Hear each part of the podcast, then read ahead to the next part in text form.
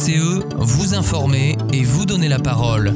Bonjour Chaville, il est 8h, vous êtes sur Radio VCE comme tous les lundis matins, une émission qui parle de Chaville et de son actualité. Si vous souhaitez prendre le micro, intervenir dans une des chroniques de l'émission, Alain, Diane, Jean-Aubert ou Monique se feront un plaisir de vous inviter ici au studio de Radio VCE. Les titres de la semaine, la petite boutique, c'est la ressourcerie de Chaville. Monique vous dit tout sur ce concept de consommation responsable et géré par l'association Espace. C'est le printemps et comme tous les ans, c'est la période de migration des crapauds et notamment à Chaville sur la route Morte Bouteille. Une belle occasion pour Jean Aubert de nous faire découvrir un système de traversée sécurisé de plus en plus répandu, le crapauduc. Puis Alain va vous parler Alain va vous parler de cinéma et plus particulièrement le cinéma asiatique dont il est friand. Et pour terminer, Agnès Delcourt, c'est l'invité de la semaine dans la chronique À portée de parole. Agnès nous présentera son association chavilloise de théâtre, La Filiade. Tout de suite, la chronique dossier du quotidien.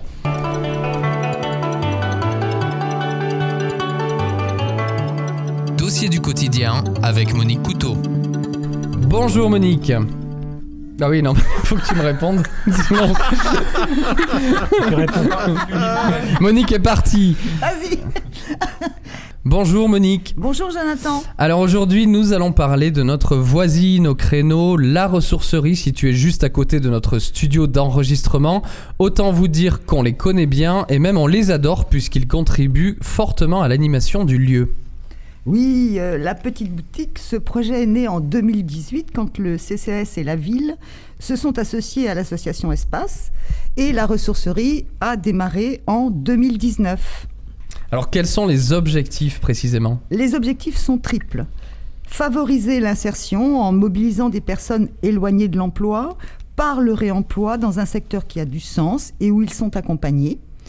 Limiter le taux de déchets du territoire en triant les dons reçus, en les valorisant et en les revendant à petit prix. Et renforcer le lien social entre les salariés en insertion, les bénévoles et les habitants. Alors qu'est-ce qu'on peut y déposer? Des tas de choses, des textiles, vêtements pour adultes et enfants, chaussures, linge de maison, des jouets, des jeux de société, des peluches, du matériel de puériculture, des livres, des CD, des DVD, des objets de décoration, de la vaisselle, du Non, tu vas petit peut-être pas nous faire toute la électroménager. liste. Mais pas d'objets trop volumineux, mobilier ou gros électroménagers, car il n'y a pas de place pour les stocker. Tout est trié, vérifié par les salariés et les bénévoles, puis mis en vente dans les locaux de façon très organisée et thématique. Espace enfants, espace vêtements, espace vaisselle, livres déco. Par contre, il faut effectivement donner des choses en bon état. Moi, j'ai été très frappée euh, par le documentaire que j'ai vu sur les stocks de vêtements qui sont envoyés en Afrique, au Ghana en particulier, euh, dans vraiment des, tonnes euh, qui ne sont absolument pas réutilisables et qui s'entassent sur la plage, qui font vraiment des, des, des- dunes de 20 mètres de haut, qui s'incrustent dans le sable. Et pour s'en débarrasser, les, les gens sont obligés de les brûler, ce qui pollue, etc.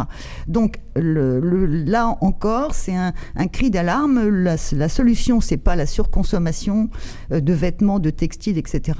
Il faut absolument arriver à modérer ce genre de, de déchets parce qu'on expédie le problème sur d'autres continents, mais on ne le règle pas. Oui, donc donner, euh, donner ces, euh, ces affaires dans des ressourceries, c'est pas la solution euh, magique. Est-ce qu'on peut mesurer les résultats?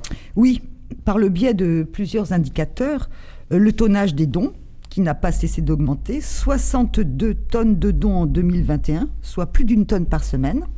Les passages, 13 000 à la fois donateurs et acheteurs, c'est-à-dire 135 clients par jour sur les 5 jours où la ressourcerie est ouverte. Alors, des Chavillois, mais aussi des habitants de toutes les communes avoisinantes. On vient de Versailles, on vient de Sèvres, on vient de Meudon, on vient de Ville d'Avray. On vient vraiment de plus en plus loin euh, à la ressourcerie de Chaville. Alors le nombre de bénévoles, c'est aussi un bon indicateur. hein. Il y a une quarantaine de bénévoles maintenant qui travaillent et qui aident euh, à la ressourcerie.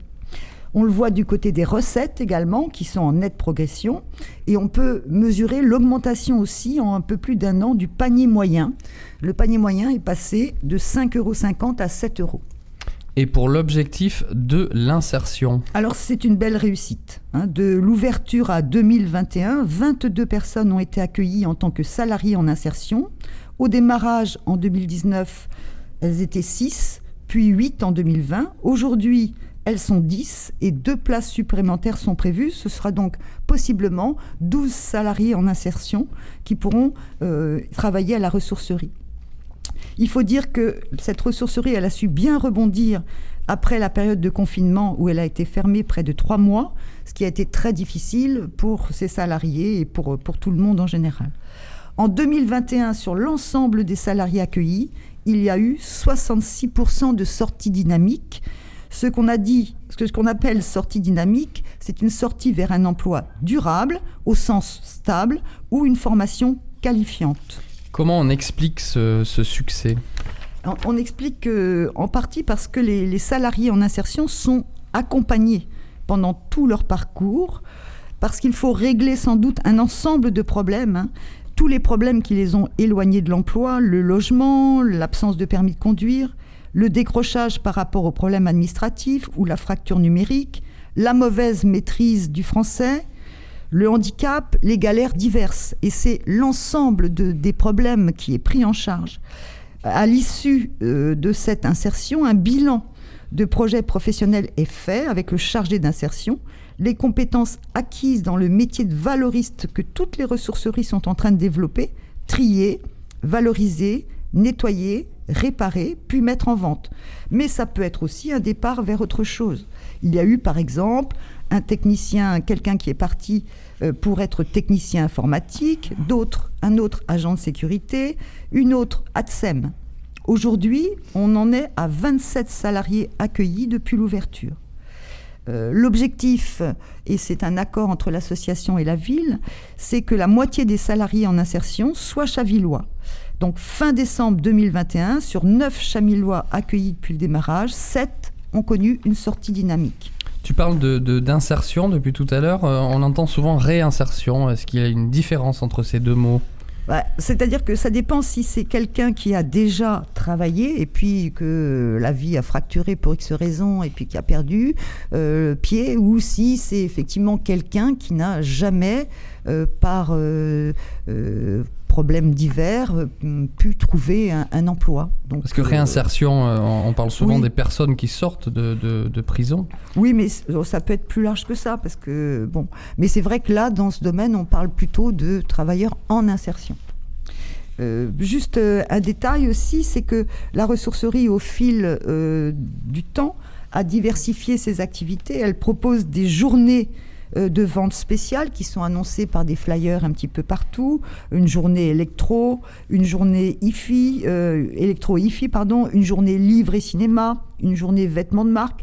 Et puis, elle ouvre depuis quelque temps euh, des ateliers pour faire ensemble un certain nombre de choses et donc qui sont ouverts aux familles et au public. Elle se lance aussi dans la campagne zéro déchet. Voilà, donc c'est une façon, tout ça, euh, bah, de, faire se rencontrer différents publics. Et déjà, euh, très franchement, la rencontre entre les bénévoles, euh, les salariés et les, acheteurs et les donneurs, euh, bon, c'est quelque chose qui fonctionne bien. L'ambiance est excellente dans, la, dans cet espace.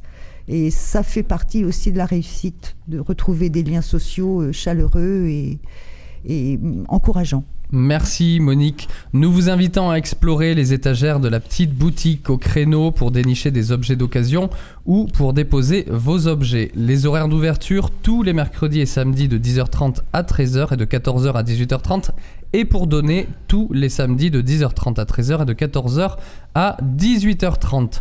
Tout de suite, la chronique qui parle d'écologie avec Jean Aubert.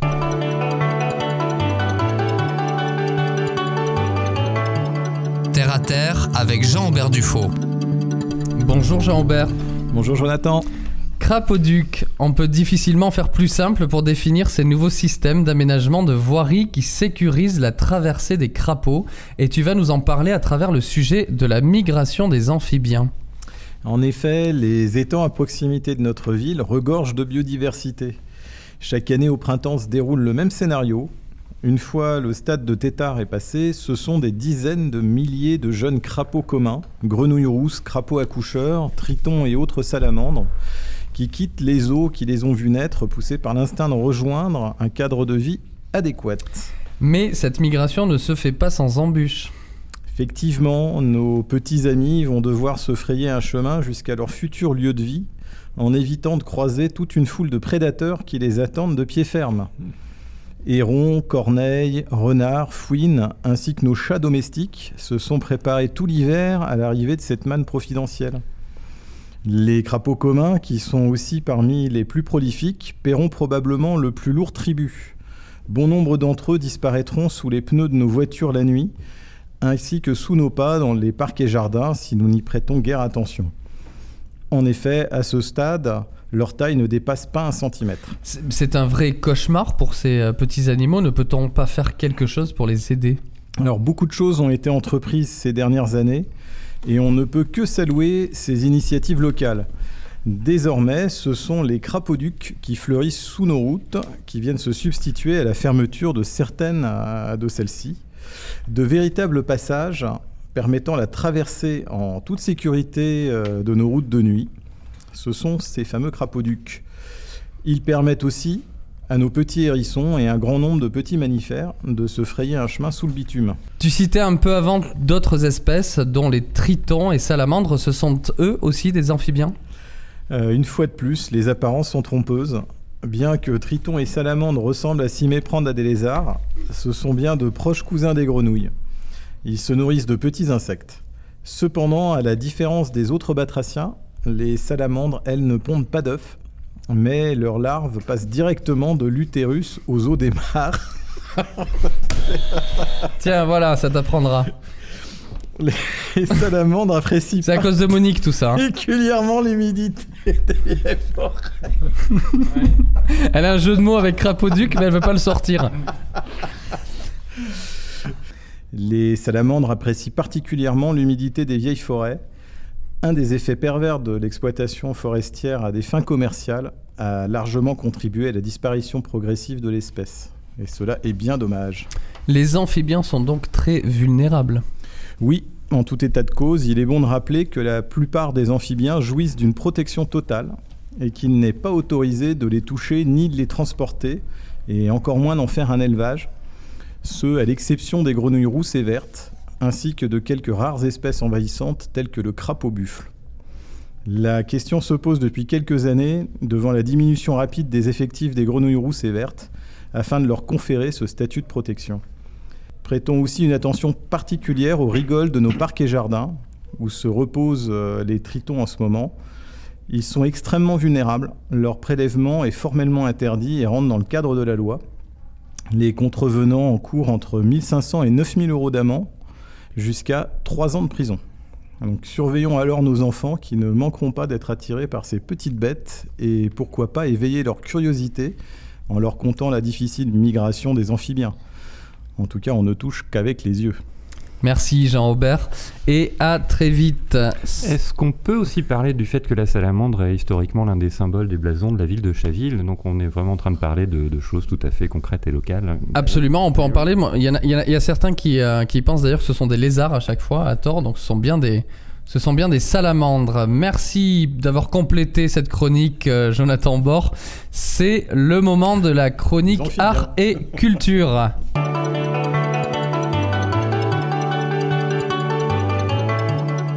annonce avec Alain de Frémont.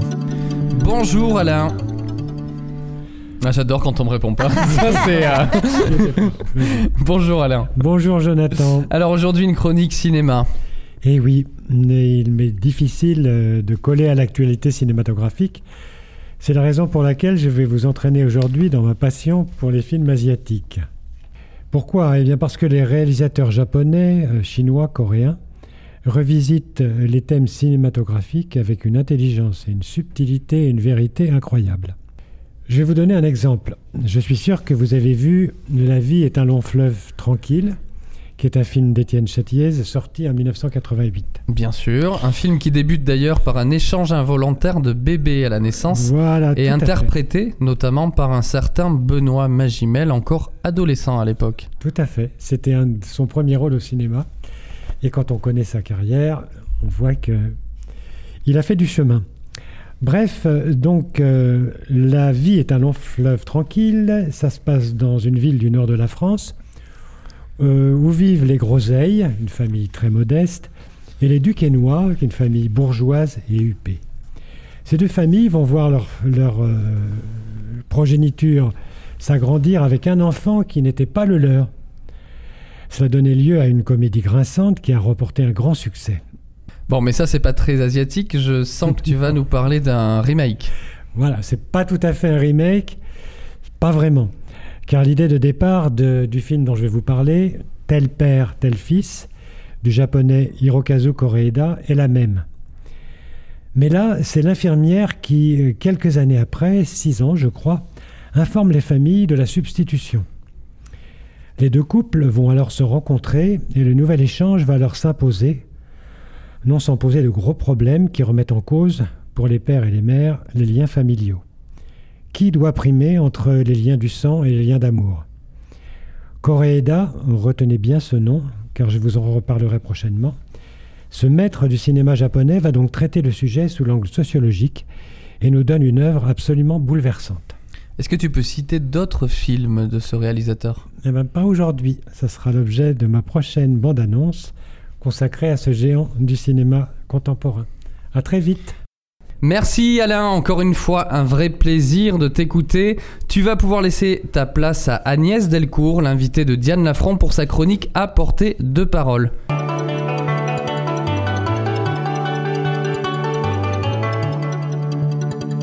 De parole avec Diane Lafranc. Bonjour Diane, aujourd'hui une association. Oui, bonjour Jonathan, merci beaucoup pour cette introduction. Je reçois pour cette émission Agnès Delcourt. Bonjour Agnès. Bonjour Diane. Vous êtes chevilloise depuis une vingtaine d'années et fondatrice de la campagne de théâtre La Filiade. Oui, tout à fait. Dites-nous Agnès, pouvez-vous nous expliquer votre parcours avant de créer la compagnie de, théâtre La Filiade à Chaville, s'il vous plaît? Oui, bien sûr. Alors, j'ai créé la Filiade en 2019, mais bien évidemment, l'idée me trottait dans la tête depuis très très longtemps. Je vais vous expliquer euh, dans quelle mesure, puisque mon parcours est à quelques années, on va dire. À la fin des années 80, j'étais en fait euh, en études de philosophie et euh, parallèlement, j'étais comédienne auprès de Daniel Postal, puis de Stanislas Nordet. Moi, j'avais créé même à l'époque une première compagnie qui s'appelle Les Héliades. Et nous avions euh, notamment joué Les Bonnes de Genet au théâtre de la Huchette à Paris. Alors en parallèle, ma formation m'a permis de travailler en tant que journaliste pigiste. Et c'est un énorme cadeau puisque j'étais à l'événement du jeudi avec Jérôme Garcin qui maintenant anime euh, le masque et la plume.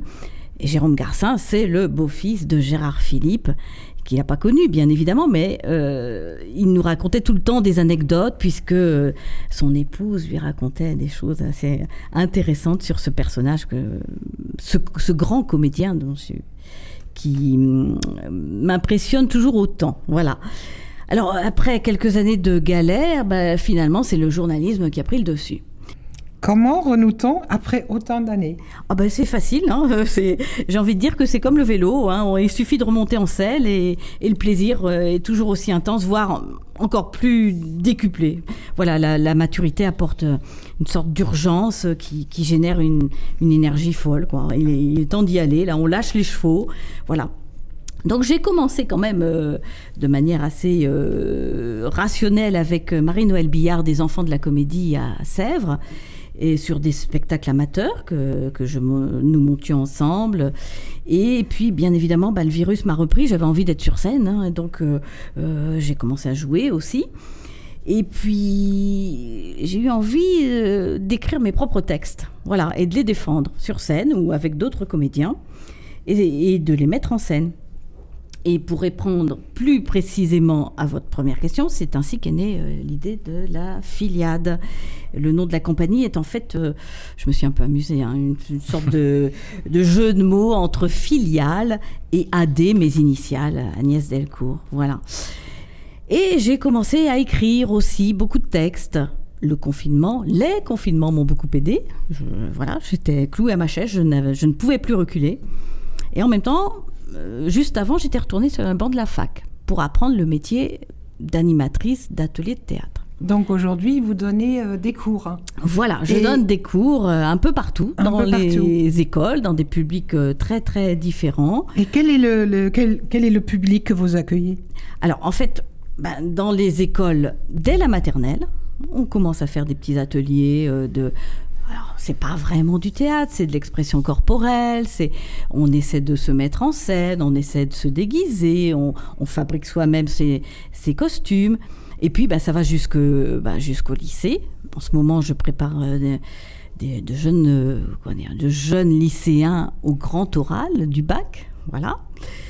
Et puis en même temps, bah, j'ai aussi travaillé auprès de d'EHPAD juste avant les confinements. Maintenant, c'est un petit peu plus compli- compliqué, mais bon, j'aimais beaucoup travailler avec les personnes âgées parce qu'on apprend beaucoup de choses avec elles. Voilà, elles ont une mémoire euh, extraordinaire. Et puis, je donne des cours aussi à Chaville et des stages. Alors, j'ai mis au point une petite formule euh, qui apparemment commence à plaire. Euh, durant une semaine, à raison de deux heures par, par jour, nous essayons de monter une petite forme théâtrale. Et le dernier jour, on invite les proches, les amis, pour qu'ils viennent euh, en fait euh, euh, nous écouter, enfin écouter les comédiens. hein. Moi, je, moi, je ne joue pas, je laisse jouer, bien évidemment. Ce qui nous emmène à votre travail de, de metteur en scène et de directrice de, de la compagnie. Oui, tout à Donc, fait. euh, vous pouvez nous parler un petit peu de votre travail de metteur en scène? Alors, moi j'aime beaucoup euh, en fait euh, mélanger les, les publics. Alors, on peut être euh, un amateur euh, amateur euh, qui n'a jamais ouvert une porte, poussé la porte d'un cours de théâtre. Et puis, bah, il y a des amateurs plus avertis, plus confirmés. Puis, il y a des comédiens professionnels, surtout des, des- jeunes comédiens. Donc, cette idée de mélanger les, les- comédiens, bah, ça va se concrétiser là très prochainement. Et on en est très très satisfait dans la compagnie. Avec euh, Clémence LM, la pièce que j'ai écrite donc sur Louise Michel, qui sera jouée, alors je commence à faire ma pub, hein, bien évidemment, du 14 au 18 septembre au Théo Théâtre, Paris 15e. Venez nombreux, Chavilloises et Chavillois. Voilà. Alors, Nous avons hâte de, de venir vous voir. voilà. Alors, ça- en fait, il s'agit d'un d'un biopic de, sur le personnage euh, extrêmement riche de Louise Michel, qui était une femme exceptionnelle à plein de points de vue, mais souvent, bah, sa vie est réduite à l'épisode de la commune, alors que c'est une femme qui a qui a euh, connu une enfance particulière, qui, qui s'est engagée toujours, qui a été institutrice, qui, a été emprisonnée euh, plusieurs années de suite, qui a été exilée en Nouvelle-Calédonie, etc. Et donc sa vie de militante est très très très riche et pleine de surprises. Donc euh, la pièce retrace un petit peu tous ces épisodes. Et c'est un personnage plein d'énergie, un peu comme ces, femmes très fortes. Oui, je crois que vous avez euh, un petit extrait de quelqu'un qui connaissait bien ce personnage et Oui, justement. Alors ça, c'est on le sait un peu moins. Victor Hugo a- aurait eu une relation avec euh, Louise Michel. En tous les cas, il a eu une relation épistolaire durant de très très nombreuses années. Et sans doute euh, ont-ils eu une relation un peu plus charnelle. Une fille serait née de cette relation. Mais alors, je ne dévoile pas tout parce qu'on en parle un peu plus dans la pièce. Et au moment de la commune, quand euh, euh, Louise Michel est arrêtée, Victor Hugo va la défendre hein, jusqu'à la, quasiment jusqu'à la fin de sa vie. Et il va lui écrire un magnifique poème qui s'appelle Viro Maior, un homme puissant, mais c'est une femme puissante. Je peux vous lire quelques petits extraits. s'il vous plaît, je vous en prie. Ayant vu le massacre immense, le combat, le peuple sur sa croix, Paris sur son grabat, la pitié formidable était dans tes paroles.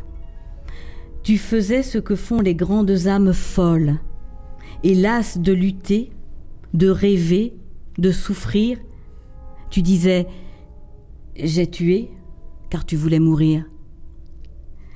Tu mentais contre toi, terrible et surhumaine. Je passe quelques petites strophes parce qu'il est très long mais il est très beau. Et ceux qui, comme toi, te savent incapable de tout ce qui n'est pas héroïsme et vertu, qui savent que si Dieu te disait D'où viens-tu? Tu répondrais Je viens de la nuit où l'on souffre.